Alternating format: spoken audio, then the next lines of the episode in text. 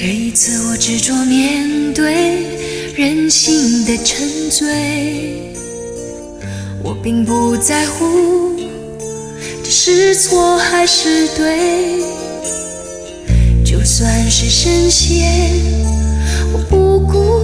呃，朋友们，大家好。呃，今天呢，我来串台这个日坛公园，我对面坐着的就是小伙子啊。Hello，大家好啊，我是日坛公园小伙子，非常荣幸啊，做客钱老师的这个播客节目。嗯嗯，是我的荣幸。我们今天就聊一下播客这个职场。嗯，好啊，播客已经成为职场了，太开心了、呃，可不嘛。啊然后现在这么火，嗯大家也越来越多的对这个东西有所了解了。嗯可能甚至我自己在商学院里边，大家都觉得啊，这是一个不错的，用到了那个词啊，叫赛道啊，是吗？啊。对，真的吗？对。哦，这么好，这我还真不知道。啊对，嗯就是有同学提出来了，说，哎，你怎么看这个赛道啊？或者说，像我们教一些课了，人力资源管理了，应用心理学了，嗯然后大家都会去聊这个东西，就是这个赛道里边，比如说对人啦、胜任力啦等等，就开始聊，嗯把它当成是职场的一个方向了。啊，嗯所以说今天哎，邀请小伙子来做客是吧？哎也不是，是我来小伙子这儿来做客，看看到了这个特别漂亮的录音间，然后我们俩聊聊这个事儿。是那个，那也跟大家简单介绍一下我自己哈。好啊，然后我那个真名冯广建，然后我们做播客。日坛公园，然后是从二零一六年啊正式开始的，然后其实到现在其实时间也蛮久了，然后我也是从二零一六年那个时候就算是全职来做博客这个事儿、嗯啊，就是冒了非常大的险，然后嗯然后，然后其实说白了，真的也很幸运吧，一直就是做到现在，然后也有了一些成绩，然后所以说今天钱老师说我们一起来聊聊博客这件事儿，我觉得可能是有一点点的发言权，我也会尽量的把我。呃，这些年在播客这行业的收获，就是分享给大家吧。嗯嗯嗯，这个谦虚了哈。嗯我们这个不是有一点点成绩，是有 啊非常靠前的成绩啊，呃，播客界的顶流了，而且商业化做的也比较好。嗯呃，那我先抛一个问题吧，嗯比如说我是一个应届的毕业生，不管我是研究生也好，还是本科生也好，嗯就是我一般在市面上看到的这个播客的朋友们，基本上都是职场了一段时间以后，然后开始录播客的。就像您可能也是。那如果说我是一个新鲜人，职场新鲜人的话，您建议直接就从播客开始创业也好，或者就业也好，去尝试这个职场的方向吗？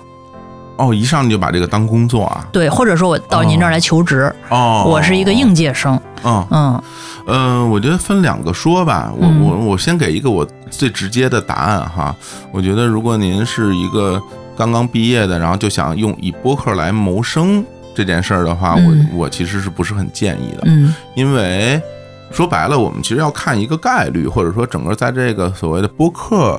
我们如果说现在它是一个行业，那在这个行业里面，真真正正能够通过播客全职干这个事儿能挣钱养活自己的人是很少的，嗯是很少的。嗯所以就他是有有人可以通过呃这件事儿能够得到相对稳定的收入嗯啊，那那可能也仅限于那些能够有商业上合作的那些呃播客。嗯那其他的很多朋友他其实在做嗯很这个挣钱这件事儿是有点困难的。嗯。那比如说，就像您观察的话，就在整个这个平台，大概排前多少就能够养活得了自己？哎呦。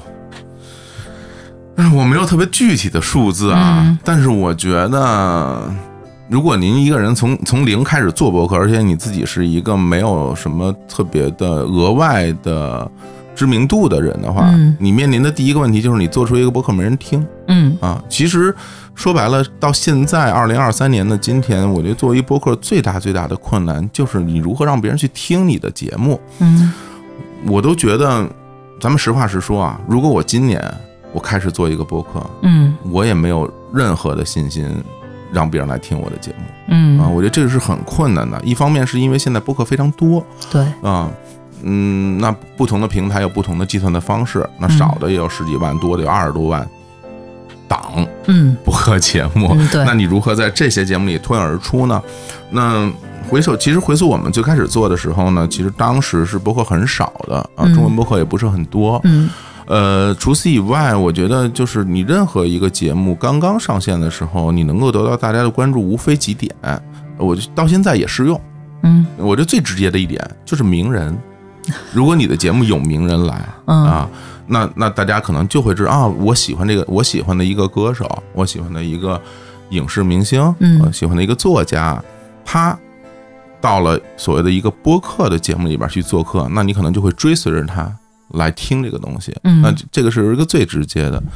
比如我们节目最开始刚刚开始做的时候，因为我和我的搭档李志明，我们两个人在音乐圈都是，嗯，在里面怎么说啊，翻滚了很多年呢。我我那个时候做乐队，然后他嗯当时是在那个《新京报》当当记者，嗯然后他主要也是跑音乐啊、影视啊这些的。然后我们那个时候在节目刚刚上线的时候，就会请很多呃自己身边的音乐人的朋友啊，嗯然后来做客你的节目。那那个时候我们会尽量多的去请这些人来，目的也是为了让人家知道有这么个东西。嗯，就名人带动。对，我觉得嗯这个是一个就很它它很直接，但是他又是。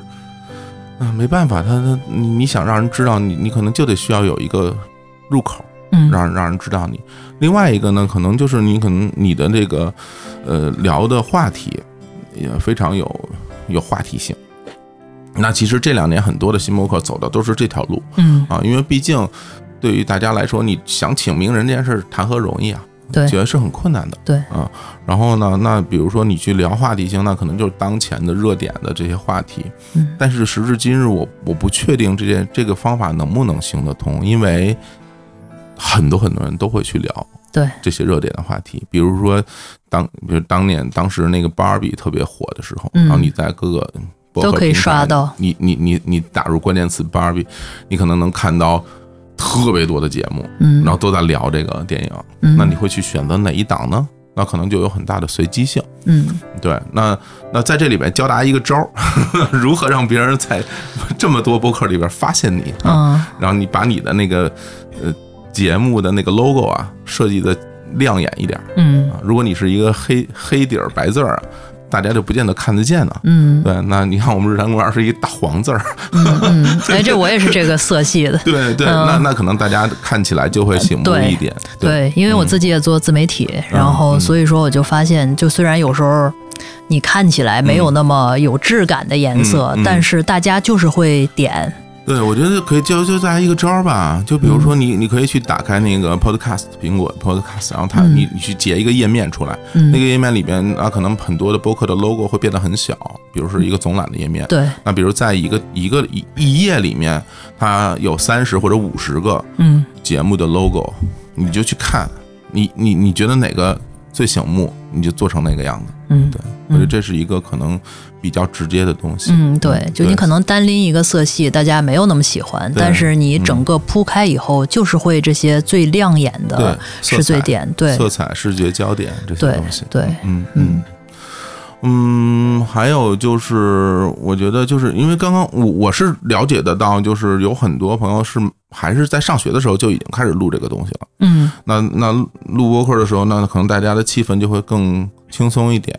对你也不见得一定要工作之后才开始来做，嗯。嗯，然后但是我会觉得就是，嗯，不要赋予他太多的期待。所以还是不要全职校招生，就是直接毕业了就开始做这个。对，因为他很容易受挫。嗯我我举个例子，比如说大家其实我想去录个录个节目，当然现在很多平台它很方便，你打开手机，然后就可以录一个，甭管多长，嗯，然后就很很快就发布。嗯，对。那比如你今天录一个，然后你放到网上，然后发到自己的朋友圈，哎，我录个播客，大家来听听吧。嗯那可能你身边的朋友大家就会来听一听，那可能你这个节目能够有一百一百次的收听啊，嗯或者大家一些留言都是你的朋友们，嗯对。那比如你下个星期你又录了这么一个，那会不会还有这么多人来听呢？嗯然后你下礼拜你又录了一个，那当你连续做了一个月，然后你发现我每个月都要付出我的时间精力，然后去想怎么去录，然后你你得到的收听和反馈越来越少的时候，那如你是不是可以坚持做下去？嗯，其实很多时候大家面对这样的时候就会有点灰心了。对对，这其实、对于各种形式的自媒体可能都是这样的。是的，嗯，就是你一开始抱着一腔热情，嗯有一定的目标感，然后之后呢，哎，录了录，发现不行，录了录，发现不行，然后慢慢的可能这个兴趣就丧失了。嗯嗯嗯，对嗯。所以所以说起来这个事儿，它有点悖论。嗯就比如说，呃，如果说当大家都不做这件事的时候，你来做，你可能会享受到所谓的红利期，嗯就因为做的人少，对。那那那，但是我们很多时候活在每一个时代，都会发现，哎，为什么我活这个时代的红利都没了？嗯，对 我做自媒体的时候就是这种感觉，是吗？因为我是从二零二二年初开始做的。对我，我觉得大家并不孤独啊。就是对说白了，其实我我也有同样的感受。嗯因为比如我是八十八二年出生，嗯。然后我我小的时候就经历了很多时代的变化。然后比如说，嗯，我等等我那个大学毕业的时候，嗯。就已经没办，就是之前有是包分配，你知道对吧？对吧？那大家可能对这事儿很陌生，但是因为在我从小上学成长的过程里面，嗯。就是你你大学毕了业有工作这件事儿是理所应当的，嗯但是时至今到我那时候就没有了，嗯就你就只能自己去找工作了。嗯其实对于很多人是一种冲击。举个例子，其实对于跟现在大家来讲是一样的感受，就是说。呃，我们从小到大，从从上小学、上高中、上大学，然后上完大学之后，虽然它不包分配，大家都会觉得，哎，那我上完大学之后，我应该能找到一个工作吧？嗯对我，因为我从小受的教育就是这样，嗯每一个人都这么跟我说的。嗯等我毕业之后，我发现我找不着工作，那是谁骗了我？我我被骗了。嗯那那个时候没有办法，那我是不是那去去考研吧，对吧？然后你去去考研，然后读读硕士，读完硕士之后，其实你对于自己整个那个未来的收入的预期就会升高一点。嗯你带着那样的一个收入预期再去面对职场的时候，然后你会发现有很多公司愿意要那个刚毕业的大学生，不要你这硕士生，嗯因为你要钱多。嗯你说哦我怎么又被骗了？就是你你会发现你总是在在在跟在跟时代的博弈当中就被被被骗，然后你会觉得有好多时候是脱节的，你在你永远没有踩到这个每一个时代的红利的点。我觉得其实这个对于我们一代一代人，大家心里都会有这种感觉。嗯当我工作了之后，之前就是离我之前工比我早几年参加工作的同事，有人还还有还有还有分房子呢，嗯，啊，这都不敢想。对现在想都不敢想。对，所以每一代人都感觉自己被落下了。对，总觉得自己是嗯被落下的，然后都没有踩中这个时代该有的东西。对，所以就是不要相信。就是人和人之间信任只有一次，对吧？为什么反复被骗呢？就是不要相信这件事情就对了。对，嗯所以所以所以说回来，我是会觉得大家，如果你想去做这件事儿，嗯我觉得没有问题。嗯，然后，如果你在这里面做的很开心、很如鱼得水，做的很顺利，嗯我觉得那我就恭喜你。那这个事儿就是一个非常非常好的事情，嗯因为所谓的万事开头难，有很多时候开头是很难，嗯但如果你的开头不难，那我觉得你你就比别人成功要要要要多走了很多步了。嗯，对，还是要先做。如果说就是试试看对，嗯就是试试看，试试看你你起码不行也知道不行，你那个心里没那么痒痒。对嗯对所以就是那当不当工作，我觉得可以先不那么想。嗯，嗯嗯，那当不当一个，比如说现在都说斜杠青年，对吧？嗯那比如说一个上班族，像我有一些 MBA 的学生，嗯其实也很就是去去上学，某种程度上就是一种就是发展停滞以后的一个不得已的决定，嗯因为我们整个的这个亚洲人、中国人都对于发展是有执念的，嗯，就是不进则退，嗯，我就受不了这种停滞。但是人嘛，在职场上面都是属于破班不得已，对吧？然后上着上着，可能就会感受到那种没有增量。当没有增量的时候，其中一个解决方案就是去上学。嗯还有可能是一个解决方案，就是现在网上经常说的，哎，找一个斜杠，或者是找一个兼职，或者是我再去做点什么吧。嗯比如说，哎，做个播客或者做个自媒体，这某种程度上都是一种所谓的个人 IP 的一种经营。嗯，那这个你建议吗？我觉得这个毫无问题。嗯我觉得这个毫无问题。嗯嗯，在现实生活中，其实你做了一件事儿以外，它能给你，它能给你带来额外的收获。嗯啊，我举个例子，就比如说，如果你做了一档播客，然后那它但凡不是你一个人单口嗯啊，像刘宝瑞一样哈，只要不是你一个人单口，嗯，那你一定需要有人跟你来对谈。嗯对，那你需要有人对谈，你就要去去找身边的这些人，嗯，然后你就会去想哪个人今天可以跟我在这儿一块儿我们聊一个话题。嗯那你会就会去想说，我为什么要找这个人呢？是因为他身上有某些的话题，他可以表达，比如这个人。他是在银行工作的，那我就问问他在银行工作什么感受喽。从职业角度出发，是吧？嗯那这个人可能是是个医生，那我就去问问这个医生他有什么样的这种感受和心得。嗯那其实，在这样的你去去想说你想找谁来录音的过程里面，其实他给到你非常多的动力去做这种事儿，去做、去寻找身边有趣的人，然后去和这些人聊天儿，然后从这些人得到。本来你可能不知道的这些知识，嗯那如果你不做这件事儿的话，你可能就在家看电视、嗯刷手机、嗯喝奶茶、睡觉。嗯对，那那当然，你你可以说啊，我我我我不做这，你刚刚说那几个东西挺舒服的，挺好听，听着挺好的，听着挺好的，想被骂啊，听着挺好的，嗯我觉得没问题。如果你不缺钱的话，那也没问题。嗯对，其实我我觉得说白了，大家很多时候的这种成长的焦虑，嗯还要看你源自于哪儿。我我我分享一个我自己的经经历吧，嗯就是我会觉得我我是嗯、呃工作了十二年之后，然后辞职出来做博客的。嗯嗯，我简单说，其实那个时候我就会觉得很人生很绝望。嗯我觉得我 我没有办法得到自己想要的生活了。嗯，在原来的那个公司里面上班，我自己也觉得我没有价值。对，就我觉得我我在那儿上班，我这个工作谁都可以做。嗯对，而且我也亲眼见到了，我有很多的同事，然后大家就因为各种各样的原因，就是就是人家让你干嘛你要干嘛，对，就是这种。对，嗯我觉得很被动啊，然后然后会就觉得挺绝望的。嗯然后当时也是自己有有乐队，然后就玩音乐。后来玩到一定程度之后，也发现这个事儿好像也不能得偿所愿。嗯对，然后从从做音乐不能得偿所愿这块儿，我有一个特别大的收获，就是我明白了我我为什么觉得自己不能得偿所愿。嗯就是我做音乐这件事本身，我一开始我我以为我是喜欢音乐的，我是我是热爱音乐，嗯热爱艺术，嗯 然后才干这件事儿。但是后来就特一直不开心，然后身边朋友就就劝你说：“哎，你说你看你们，呃，自己写歌到处演出、上音乐节什么的，有那么多人喜欢你，然后你你自己也在做你自己喜欢的音乐，也有人支持你，你为什么不开心？”嗯我都回答不了。我觉得你说对啊，我就为什么呢？后来我明白了，我好像不是不是这样，我想要的东西不是这个，嗯，我想要的是通过音乐能够过上不上班的生活，然后通过音乐能够挣钱，能够出名，嗯然后我要的是这个。嗯你这时候你才发现，你想要的东西不是这个东西本身，而是你赋予了这个东西它额外的给你带来的收获。嗯啊，当你得不到那种额外的带来的收获的时候，你就很愤怒、很痛苦。你归咎于这件事儿，所有人都都都发现不了你的精彩，然后每个人都不能给到你想要的东西。嗯嗯，但实际上，实际上，实际上，真正想明白了，你就你就发现，其实你自己不是真的热爱你你做这件事儿，你只是热，你只是想要这个东西给你带来的这些收获。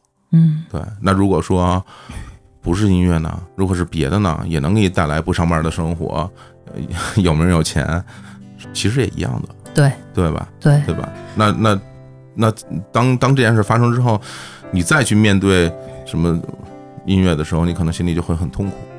对，你会发现本身我也没那么喜欢他，然后他也不能给我想要的东西 啊，这人生时间又无法再重来了。然后那个时候都三十多岁了，嗯你就觉得就觉得完蛋了，就是就再也没有机会过上自己想要的生活，就非常非常绝望。嗯那那个时候，我其实做了一个现在看起来其实非常非常不理智的行为，就是我我就辞辞职，然后就开始全职做播客。辞掉稳定工作，对，嗯。但那个时候你说我对于播客未来有什么期待，我也不知道，嗯。我也不知道它能够怎么样，因为根本就没有人能通过这个挣钱，你也不知道它能挣钱。那为什么要从那音乐反正也挣不了钱，但是至少我们还会做，嗯，那为什么就不做它了，然后又要做那个做那个痛苦啊，嗯，因为你曾经就是 呃害怕伤害它这个纯纯洁性，我我也不是，嗯不是因为害怕伤生纯洁性，是因为我才华不够。我就我就把话把讲在这儿吧，嗯就大家做很多事情觉得很痛苦的时候，是因为你才华不够嗯啊。但是很多人不愿意承认这一点，包括我自己在内，我也我你很难承认啊。你比如说，你从十几岁就开始做的一件事儿，都做到三十几岁，然后你觉得你自己得到了好多收获，嗯，然后然后转眼再一看，我觉得我才华不够这件事儿，谁能那么容易的就低头了嗯啊？很难的。嗯，那那我会觉得，做了播客这件事儿以后，我觉得，嗯，哦，这个事儿我好像做的挺好的，嗯我好像挺喜欢的，嗯然后在这个整个过程里边也挺愉快的，而且我不觉得有特别难的东西，对，就是跟人聊天儿啊。当时当时想的很简单，就跟人聊天儿嘛，嗯。但后来真做了之后，你发现它也不单单是聊天儿，嗯。就是它它本质上还是个节目，嗯，它只是一个对谈的节目，对。它不是真的一个聊天儿，对，它只是看着像聊天儿啊。嗯。所以它里面有很多的技术，有很多的东门道在里头。但是我觉得，哪怕是我在学习这些技术、研究这些东西的时候，我也挺挺快乐的。嗯。嗯所以换句话说，比如说一个年轻人在这儿，你嗯你你建议他去挑战难的东西吗？哇，我可不敢给大家任何建议。就是听下来感觉怎么说呢？就是人得田忌赛马，呃就是你干一个东西，你得喜欢。所谓喜欢，其实有很多。我感觉啊，比如我自己喜欢不喜欢，嗯和我能不能做好是有高度相关的。嗯嗯，对啊，就是这样的。我能做好的事儿，我就越来越喜欢是的，它。是的，是的，是的。对啊我小的时候上美术课，嗯都想死，就是就一笔画不出来。所以这件事儿对我来说，我就是想都不去想它。嗯然后舞蹈啊我也不行，一点都不会。嗯但比如说你说体育什么跑跑步啊什么的，嗯那时候还在田径队去，我觉得就是因为你做的好嘛，嗯对音乐你学的你学的快啊，嗯就哪怕音乐这件事儿，其实都分不一样的。就比如说大家提到乐器，我后来才发现，每一个人对乐器的天分特别特别不一样。嗯我我弹吉他弹了好多年，我觉得弹依然很烂。然后，但是我后来我因为我中学我学学吹号、吹长号，然嗯后我发现我对于这种管乐就很擅长。嗯有好多管乐就拿来就可以吹。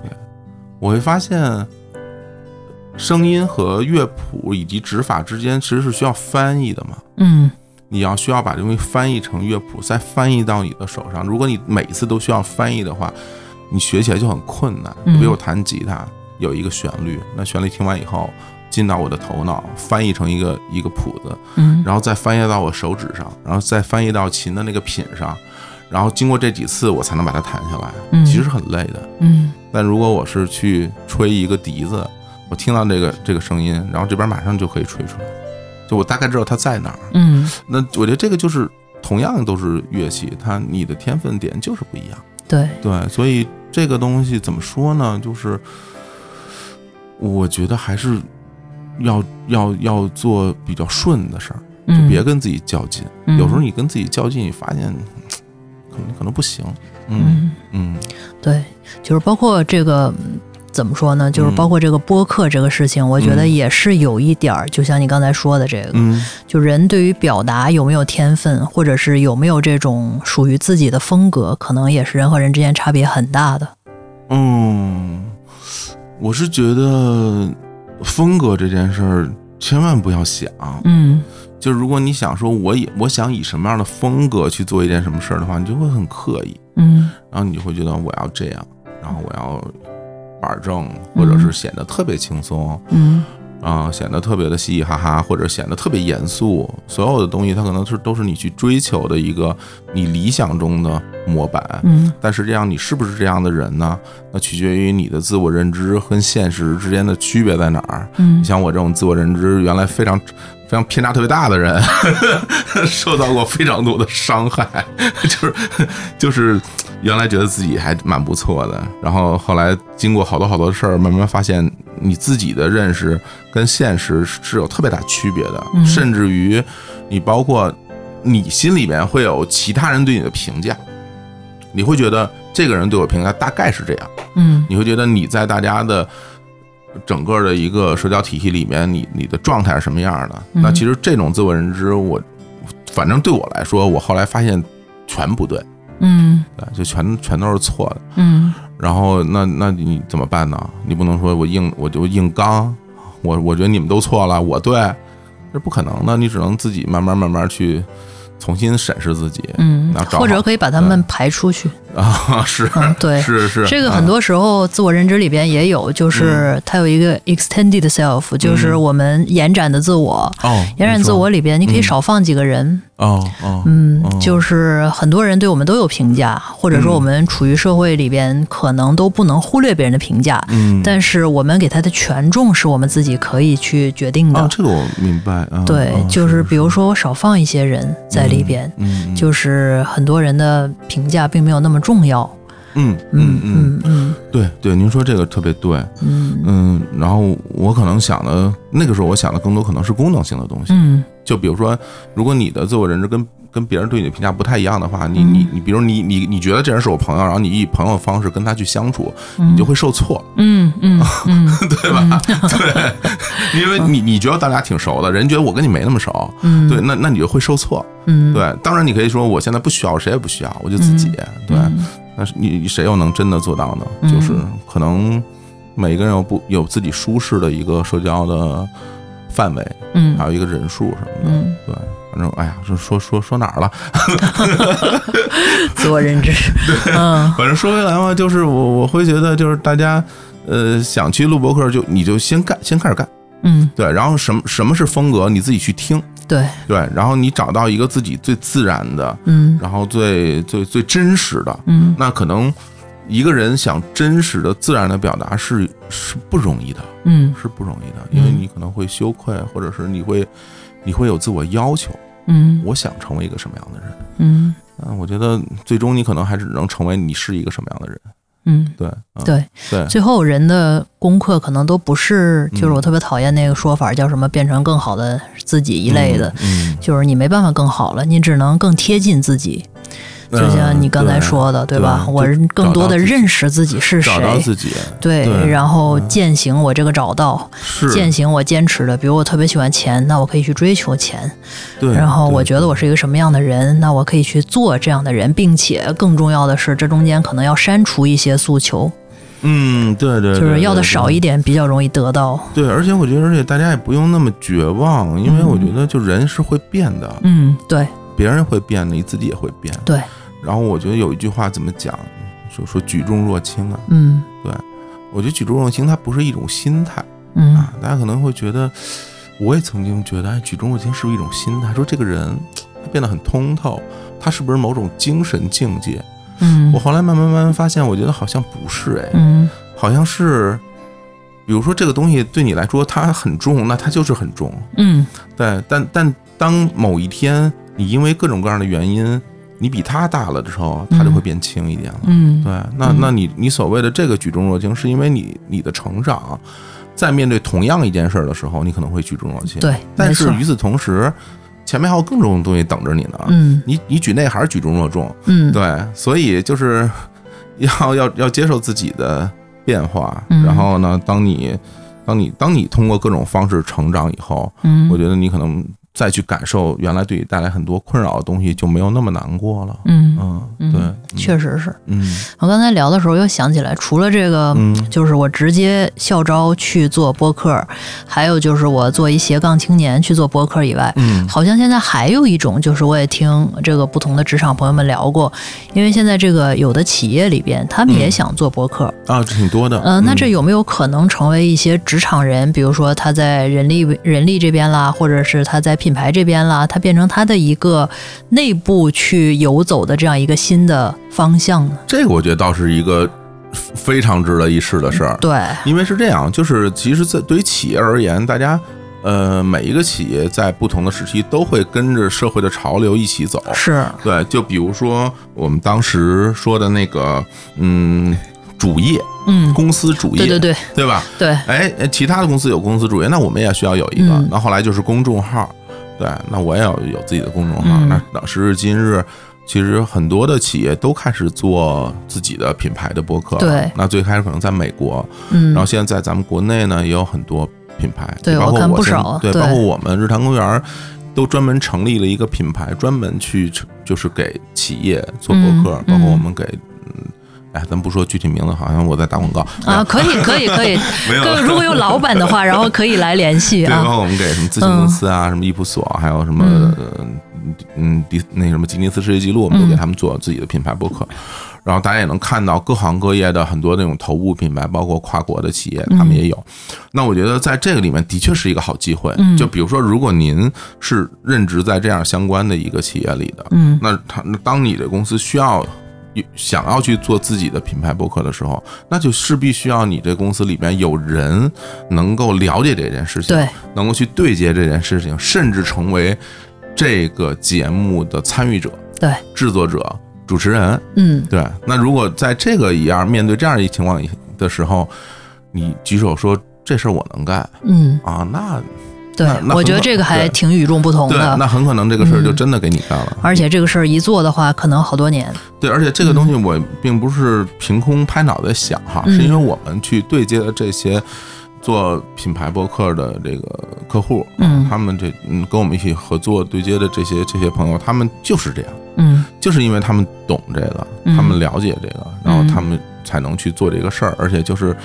有很多的公司是愿意让自己的公司里的人来深度参与，嗯。甚至成为主持人的，因为毕竟是自己人。对他可以聊一些，而且是对自己内部也比较比较了解，然后对这个品牌也有一定的归属感。是的，然后这样的话，比如说，哎，就委托咱们这边去做一档播客节目的时候，有一个自己公司里边的人，可能还要请一些，就像您刚才说的，哎，请一些外部的比较知名的一些嘉宾，共同聊这个东西的时候，就更容易去带入对，雇主品牌、消费者心智等等这些东西就起来了。而且你特别大的一个利好，就是嗯。当你呃开始做这件事的时候，你会发现很多资源都在帮助你。嗯。比如你你们公司里的资源会帮助你，嗯。他们会给你配备你的同事们一起来做这个事儿，对然后给你公司里的高管对，没嘉错，就 当嘉宾，确实是，然后嗯。你像我们这些帮助品牌做博客的，嗯也会用我们自己的流量，嗯然后我们的自己的设备，包括我的经验，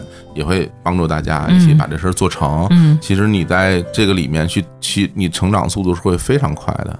对。对，这个就有点像最早期的时候，在公司里边去写材料的人，嗯就他可能不是职位非常高的，嗯，但是一般来讲，写材料都是属于一个不错的这个上升通道，因为他都会去跟着领导去开会，嗯然后去了解、去接触。所以说，某种程度上做这个东西的话，可以帮助一个人去游走于公司的各种各样的资源和人之间，这是个不错的、是的，呃挺有意思的事儿。对对对嗯对对，接触的人。也多我。觉得它最大的好处就是你能够快速成长。嗯那当然，在这里面也要有一个陷阱或者误区，嗯要去避免。其实这也是我曾经踩过的雷。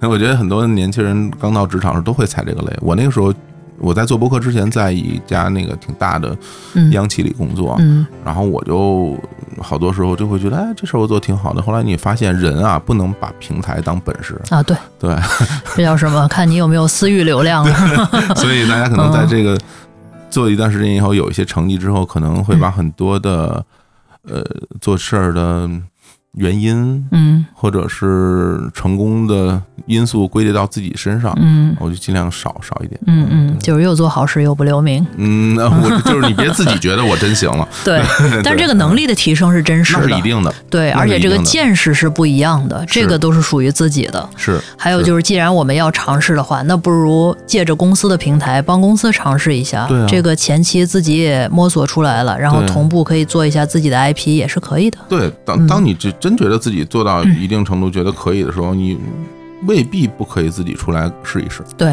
是吧？嗯，而且这个玩意儿也有线上到线下，你知道，嗯。就是因为我们很多时候做这种商业类的，呃，因为很多品牌都是商业类的博客嘛，很多商业类的主主持人他做的挺好之后，很多公司线下的一些商业的年会什么的，他们就成为这个线下活动的主持了。嗯对，其实在这个里面，它会有一个线上线下相互交叉的这么一个很多的机会。对啊，包括这个播客，我看就嗯有时候，比如说上海书展啦什么这嗯些，好多都是播客的主理人去主持哦各种各样的活动。挺多的啊，对我看着是 我看着是非常多的。对对对所以说这个东西还不仅仅是一个互联网这么一根什么所谓虚拟网线串起来的，嗯，呃，还是可以照进现实的。对对嗯。对，尤其是现在嘛，因为嗯。头些年因为疫情的原因，嗯。有很多线下活动都都没有，对，然后有很多东西大家其实一直想做，嗯。然后于是其实，在二三年有好线下活动我参加了挺多的也，嗯。嗯，就是能感觉出来，大家其实说一千道一万。无论说，哎，我我，哎呀，不行，我不想出门，我什么也不想干。但真真正正有一个有意思的事情出现在你面前的时候，你还是想去的，对嗯，对会会会吸引大家去。对，嗯就是看你储备自己的能力和能量呗。是，然后有了这个机会，可能就可以去打通所谓的线上线下，这也是一个不错的考虑。是是是对，嗯，我是会觉得，因为大家其实现在面对很多的呃挑战，嗯就是因为我我我我们公司也不停的在在招人啊，有的时候，嗯然后你在整个招人的过程里面去面试啊，跟大家交流的过程里，我也会发现，其实现在就业形势的确是挺压力蛮大啊，的。对，对，有很多的很多人，无论是应届的，还是说从上一家公司离开的，嗯大家想找到一个自己心目中，呃，收入。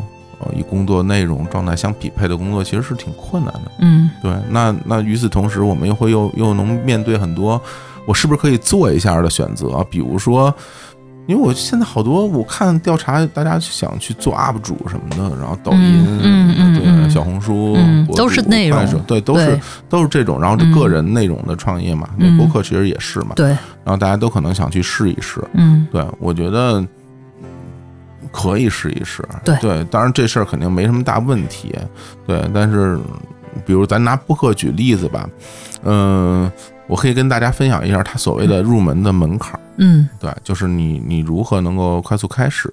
嗯。那首先，我觉得大家不要把那个设备想得太太严重，嗯。你有手机就可以。对啊，有手机就可以。然后你一开始可能你会觉得，啊，我是不是先要买一套设备啊？怎么怎么样？我觉得你买了设备很容易劝退，因为嗯买设备你要学怎么用。嗯，嗯 然后当当你学怎么用的时候，你就不想学了，不行，这个太烦了，我不不是是想学。确实是我到录到二三十期的时候都是手机录的，对吧？对，嗯。就也可以。当然，你可以买那种特别便携的小蜜蜂什么的。那，种呃呃，比录音笔好一点的录音机，嗯我给大家推荐一个，嗯。就比较像 Zoom 有一叫 H E N 的一个一体的嗯。录音机，嗯。然后它能录十六比特或者四那个是或者四十四十四点一赫兹的嗯。这样的音质的 WAV 文件，其实足够用了。当然嗯。OK，你可以不记，它默认也是这个。嗯。对，那那它的音质一定比手机要好。嗯。啊。对，如果你对音质有需求，当你听到自己更清晰、更完整的声音，你会得到快乐的时候，嗯。你可以选择这样的设备。嗯。对，那我觉得就首先先去把它录下来，录下来，然后就去去播出来啊嗯，播播出来以后，我觉得这个这个这个门槛过了之后，其实要有一些耐心，嗯。嗯，要有一些耐心，然后去寻找一些办法。嗯。对，就比如说你你身边找找特别有有趣的人呢，然后或者怎么样，或者你你就自己，然后那你就聊自己真的最擅长的部分，你去嗯说自己觉得特有意思的事儿什么的，我觉得都嗯。可以。对最后还是内容创作，对，核心是在那儿。那你作为内容创作来讲的话，它一定不能让你觉得辛特别辛苦。就比如说我每天绞尽脑汁，我都不知道我要我要说什么嗯，哦，那我觉得就不行。还是得有表达欲。对，嗯对，而且还有我自己在录播课之后，很快我就会发现一个问题，就因为我之前工作也挺长时间的，嗯然后又玩了那么多年乐队，我总觉得我是不是有好多话可以聊？嗯我发现很快你没话可聊。嗯对你觉得自己的那些人生储备也好，知识储备也好，后来你发现什么都不是，就是你你那些知识储备，你发现自己特没知识。然后呢？然后，然后我的办法就是我要去找那些特别有知识的人过来跟大家学习。嗯，我请好多好多的嘉宾，嗯然后那个时候其实你的交流的心情就变了，嗯嗯，可能是变成一种学习的心态。嗯呃，其实一直到现在，我就做大部分节目都是本着一种学习的心态。嗯，就是听听大家你们的见见识啊，你们的学问啊，啊，你们的作品啊，我觉得这些，其实在这个过程里面，因为你想跟别人展开正常的交流，你就是要去做一些功课，嗯去看别人的作品，嗯然后看相关的东西，嗯不然的话，人家说什么你都不知道。对，那其实他会被动的去推着你去学，不不停的去学习，学好多好多的东西。对，对，然后你慢慢慢慢的自己的知识各方面就才能积累起来。嗯然后等到这个时候，呃，就没有那么心虚了。嗯，对对对，你特别擅长自我否定，不是自我否定，是我觉得我说的都是过去的事儿嘛。嗯，就是有了新一轮的成功以后，就可以去调侃一下过去的自己。哎呦，哎，真的，其实真的，说实话，我觉得在，我必须要认真讲，在那那段时间是真是这样的感受，嗯就觉得。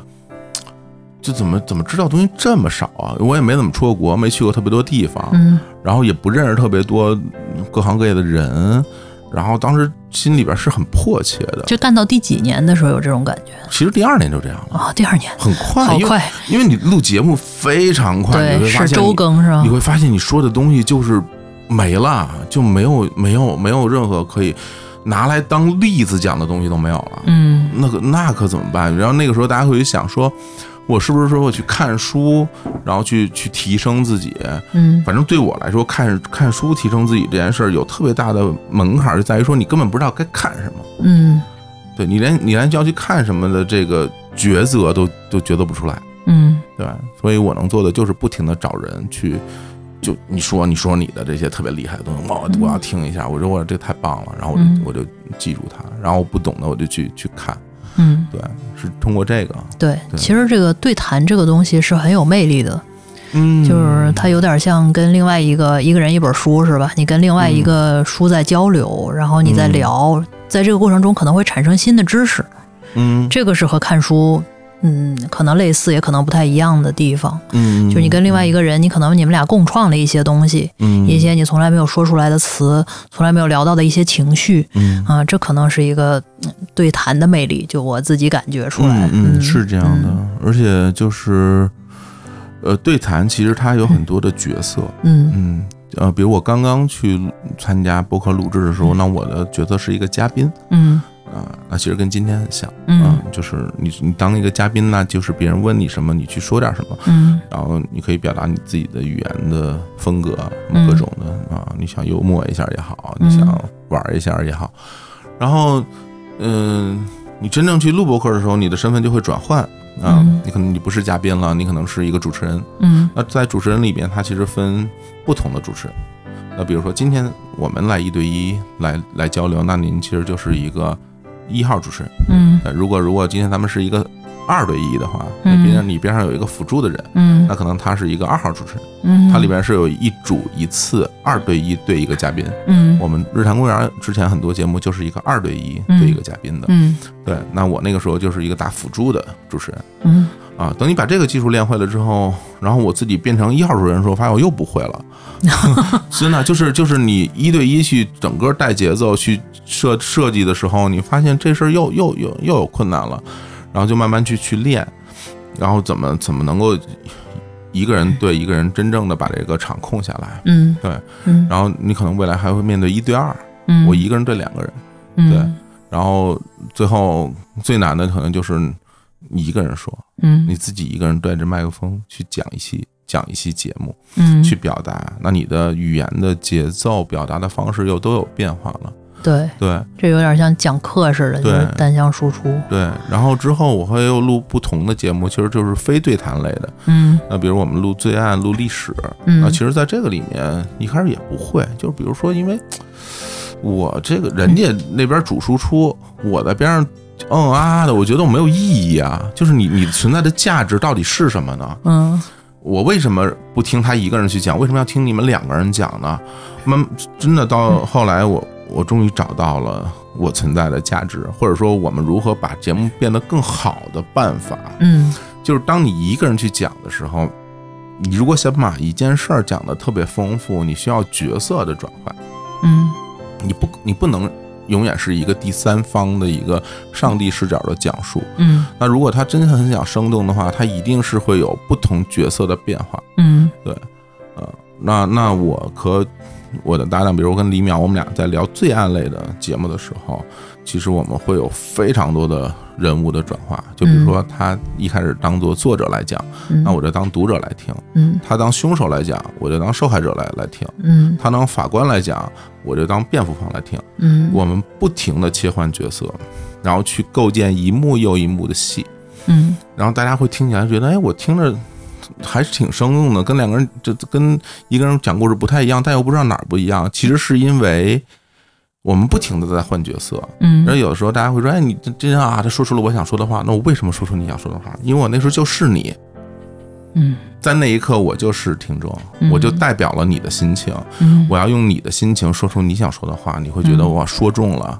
为什么会说中？是因为是因为角色的变化。嗯。对，所以在这个过程里面，呃，我认为它都是技术，都是技术我觉，得认为都，我认为它都是技术。都是一个慢慢摸索提升的。，对，那比如说你录一个播客啊，我觉得技术是一个非常非常重要的东西，嗯无论是刚刚咱们讲的所有那些，嗯呃，或者说我们如何去策划一个节目，嗯或甚至说我们如何去选择设备，如何去后期剪辑，嗯这一切都是技术。嗯，但是光有技术肯定是不够的，或者说你不可能光有技术，因为还有人。嗯嗯，那在我看来，播客你能录出是一个什么样的节目，取决于你技术是什么样的，另外一个取决于你是一个什么样的状态。嗯我之所以把它讲成状态，是因为我觉得就是每一个人都有自己当前的状态，嗯你这个状态里面包含你的学识、你的阅历，还有你现在个人的精神状态。嗯你是开放的，你还是封闭的？你是愤怒的，你还是平和的？我觉得这个里边，咱不说谁好谁坏，嗯那它是一定有一个状态在的。嗯于嗯是乎，你会听到有的播客里面的，你听这个节目，你就会觉得特别轻松；有的播客你会觉得特别严肃，嗯对，然后对吧？有的时候你会觉得这人这人都说急了，那为什么这样？那它其实很多是取决于这个表达者他当前的状态是什么样的。嗯所以我觉得这个技术和状态加一起，就是你能录出一个什么样的东西。嗯嗯。那如果说学生朋友或者非常嗯年轻的朋友，他们嗯想尝试这种对谈类型的，嗯想要去练习一下，比如说。嗯呃，作为主持也好，或者是跟别人聊天的这么一个主嗯控场人来好的话，嗯你比较建议他们就是怎么开始呢？呃，寻找单一话题，嗯嗯，就不要泛泛而谈，嗯，就就不是真聊天儿。就对你嗯你要有一个强主题，对嗯什么都行。但你得有一个，而且最好不要不要多，嗯，多了之后你就聊不好嗯啊。你就找一个话题，然后找一个熟人，嗯找一个相对严肃认真一点的熟人，嗯，对，因为你找一个那个嘻嘻哈哈的人吧，你们俩。他不配合你，对，然后那，那你你也你也没办法，然后这个时候你你的技术很难练好嗯。啊，你找一个相对严肃一点的、嗯。认真一点的人嗯，然后他会他会很认真的来配合你，嗯。对，然后你选一个话题，比如这个话题咱们就聊说你从小到大。我就因为我看了什么说什么，嗯。就比如你从小到大用过的杯子都有什么变化。嗯。啊？我小学的时候用过那种搪瓷的杯子，嗯。对，然后呢，等我上了工作之后，我用那种所谓的那种嗯。保温杯嗯。啊，是不是像什么 Tiger 或者怎么样？嗯。然后到到现在，大家可能用那种巨大的那种饮料杯啊对是吧？胖胖的那个嗯。斯坦尼的那种，嗯。对，用这种杯子，然后就是你用每一个杯子的变化，然后你在这个里面发生的故事嗯。啊，这就这就能给你录出一期节目来。嗯，所以这就是一个节目，它不是光它它聊天儿，对，是一个节目，对，它听起来像聊天，但实际上是一个节目。所谓的配合，其实也是准备了一些故事、一些例子，对。就和咱们平常有脚本似的，对对对对嗯就是先先期的这些准备。对，这里面其实非常重要要去训练的啊，我是不是说的有点太那什么了？嗯 没事儿，呃，我觉得非常重要要去训练一个东西，就是尽量要去说故事，嗯少说感受，少少说定论。嗯，就有的时候大家其实说说话很容易说定论，对，就我觉得怎么怎么怎么样。嗯，对，那你说定论其实是非常不生动的，而且又很不太有感染力的，没意思没意思。嗯那你就去讲说，哎，当时我用的时候，我们身边的人大家都用什么，嗯，我是用什么，然后你可以把它说的细致一点儿。嗯我什么时候买的？我在哪儿买的？那天什么样？嗯我妈带我去哪哪个商场，当时里边有多少人？如果你记得的话，嗯对。然后我去哪个柜台买了这个东西？我买完之后我心情什么样？其实你想把这东西聊好，呃，要有更多的细节嗯和更多的感受，你你的真情实感，但这个感受是配合细节一起来的。如果失去了细节，只有感受的话，也也就也不行，就是你会觉得啊，就完全说这是个很难的能力，对讲故事的能力很难。我我我我后来学会的，嗯我一开始也不是很会，真的，嗯我一开始真的不是很会、嗯啊。就是我觉得我哎，我觉得我挺会说话的，我为什么为什么说这东西说不好呢？我发现其实我我会的是对话，嗯我擅长在气氛中。我营造一个气氛的对话，而不擅长去单方面表达一个故事的画面感。嗯对，后来我知道，那我那如何才能去表达一个故事的画面感呢？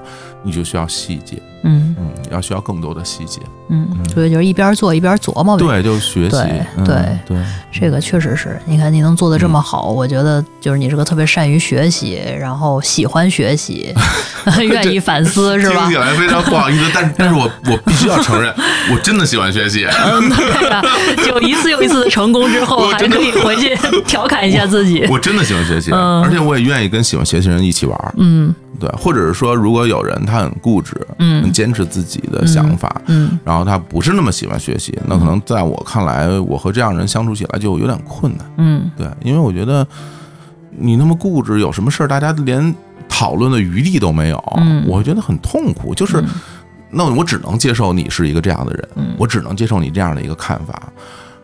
啊，我我不太想。所以，我们这个公司啊能做到今天这样，不是没有原因的，也不仅仅是说幸运。因为你想想，就是把一个纯做内容、做播客做成一个生意，做成一个商业，并且拿了投融资 等等等等，这后边这嗯这这可以想象是一摊事儿，嗯是全新的。这对于一个上班族来讲，可能都是一个全新的一个哦，领域，跟想象的特别不一啊，样。肯定不一样。本身本身以为自己做自己的事儿能够自由的嗯安排自己的时间，嗯然后真做起来，你发现你没有你没有可能休息了。如果让哎，如果时间倒回去的话，对，我要问一个问题：如果时间倒回去的话，你拿融资吗？嗯，你这问题问的特别精准，嗯就是这个问题，我跟我的搭档前两天我们俩还讨论过这个事儿。这我特别爱问这个问题，创业者我一般都会问这个问题。我们当时就说，因为是这样啊，嗯现实逼得你不得不拿，嗯因为你你你真的没有钱，嗯你需要钱，嗯你需要钱生活，还信用卡，嗯租房子、吃饭，你需要钱，嗯没办，所以没办法。嗯如果回到那时候，我只能接受。但是如果说我没到那种程度，那我可能真的就就不不会拿。嗯对，因为呃说白了，以我们现在整个的公司公司运作的方式，我们也不不太需要那些钱进来。嗯对，当然你说人家会说，哎，你们要没那些钱进来，你们能做到现在这程度吗？那可能未必做到现在这这个程度，但是之前那个程度也还可以。对，那那样的状态的话，那这一年我们轻轻松松，大家就开开心心的，也不用给自己那么大压力，然后也有一个，咱们不能说挣大钱，但是你衣食无忧没问题。对，就实现已经可以实现你当初觉得的，就是我可以不上不坐班儿，是吧？对对，过上了不坐班的生活，对对吧？然后什么有有名儿还能挣上，哎呦，好像是过上了。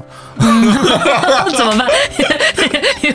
通过成功去调侃自己。让让让大家讨厌说，哎呀，这人那不会的，我相嗯我相信你说的，就是很多人可能都会重新去想，就是当然当然当时肯定是穷尽自己的想法做了那个决定，对对对不是说后悔，而是说如果我有另一条路可以去选择的话，会是怎样？而且真的就是因为当时，你现在回头再看，我举个例子啊，就比如说大家大家的视野，比如你坐在这儿，你往前看，那你可能。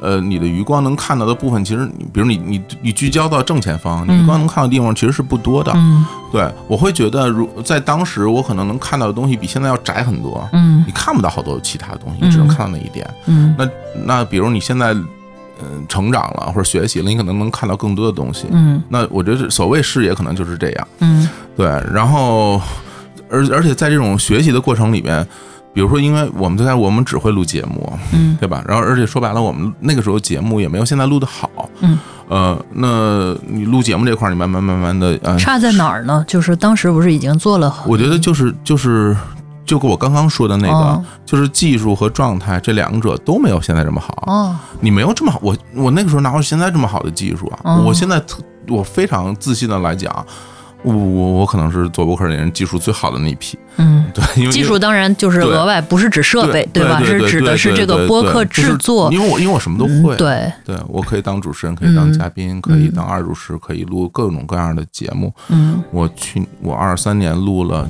几档，六七档吧。对，就是可没有人，大概应该没有人比我录的东西多就。是不上班不坐班，但是把自己累死。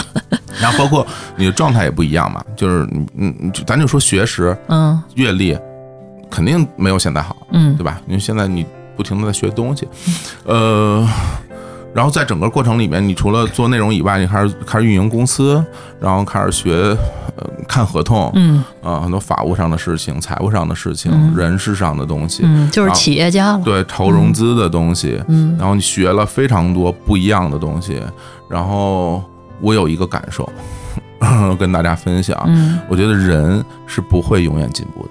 嗯一定要知道，人不可能永远进步的。嗯就比如说，我们现在你再努力，有的事情你就是搞不定，嗯嗯，你不见得学得会的。嗯呃，所以在在你做事做到一定程度的时候，有很多事情是要交给更专业的人来做。嗯，对对对对，这就是公司化，可能有它的恶，但是也有它的善在。对，因为因为我们在整个的那个成长的过程里面，你会很你会很喜悦，因为你发现我我又会了这个，我又会了那个。呃，运营公司什么这那的，然后你就会那个时候你难免会有点膨胀，你会觉得我我就这样一步步干下去，我这样一点点学，我可能是不是真的能够去驾驭一个更大的一一件事儿？嗯。那这个事情里面包括各种各样的东西，包括刚刚我们所所说所有这些东西，嗯。但是不是这样的，嗯。我觉得不是这样的，而且现实是很可能你已经没办法，呃，会的更多了。嗯，对，嗯。它可能跟年纪没关系。啊，对对。你也不需要会那么多，公司化嘛，就是这么一个过程。但是这个东西盘子大了，挑，挑头大，对，你要找嗯到一个，要找到一个对，平衡，是有一个点在对。这个嗯。平衡，如果你找不到的话，你你的那个心态就会受很大影响。嗯。心态受影响，你做抉择的时候就会受影响。嗯。啊。我其实有一点点强迫症，就在于说，我觉得这事儿不是特别好，我但我可能改不太了，就是我特别想追求正确。嗯，那是。对 我我不认为这这东西一定是好的，真的啊，我嗯。我我我认真这么讲啊，嗯嗯就是因为我我我做很多事情，我都希望我做了正确的决决定，嗯。嗯、我希望我这事儿做的是对的，呃，然后我也会在我没做的没做对的时候就反思，然后我我希望我未来能把事儿做对，嗯，但是我我在想，这样可能不是那么好。对你做了的就是对的，不是这是对的，你做了，啊。哎呀，怎么说指哪儿打哪怎么说服？指哪，怎么说服自己啊？可以啊，就凑合过也是过。好嘞，嗯，所以说，这个各位听众朋友，我们这里边可能可有一些，就是包括我看我们 MBA 的同学也在听这些，哦所以说有这个金主爸爸是吧？可以来找我们小伙子，然后为他的自由付出一份力。天哪！你找我，我就更没自由了。这这这这可以忽略啊，这是他习惯性的表达方式，通过调侃自己，然后达到成功。好嘞，好嘞，嗯嗯，有很多东西，它的确是有很多偶然性的，嗯但是呃，以我现在对于世界的感受和我对于生活的认知来讲，嗯我觉得在某些时刻，你可能会得到某种召唤。是，这个东西它可能是不太符合现代科学的，但是我我我我会觉得，当你感受到某种召唤的时候，就不要太抗拒它。嗯那如果说你你你现在我就是特别想做这件事儿，你就别在乎我说的那些这个那个的，你就去做就是了。偶然是必然的结果。对对，嗯嗯嗯，好，嗯，行，好，谢谢小伙子，啊谢谢谢谢啊钱老师，谢谢大家的好谢谢大家嗯。嗯，拜拜。拜拜。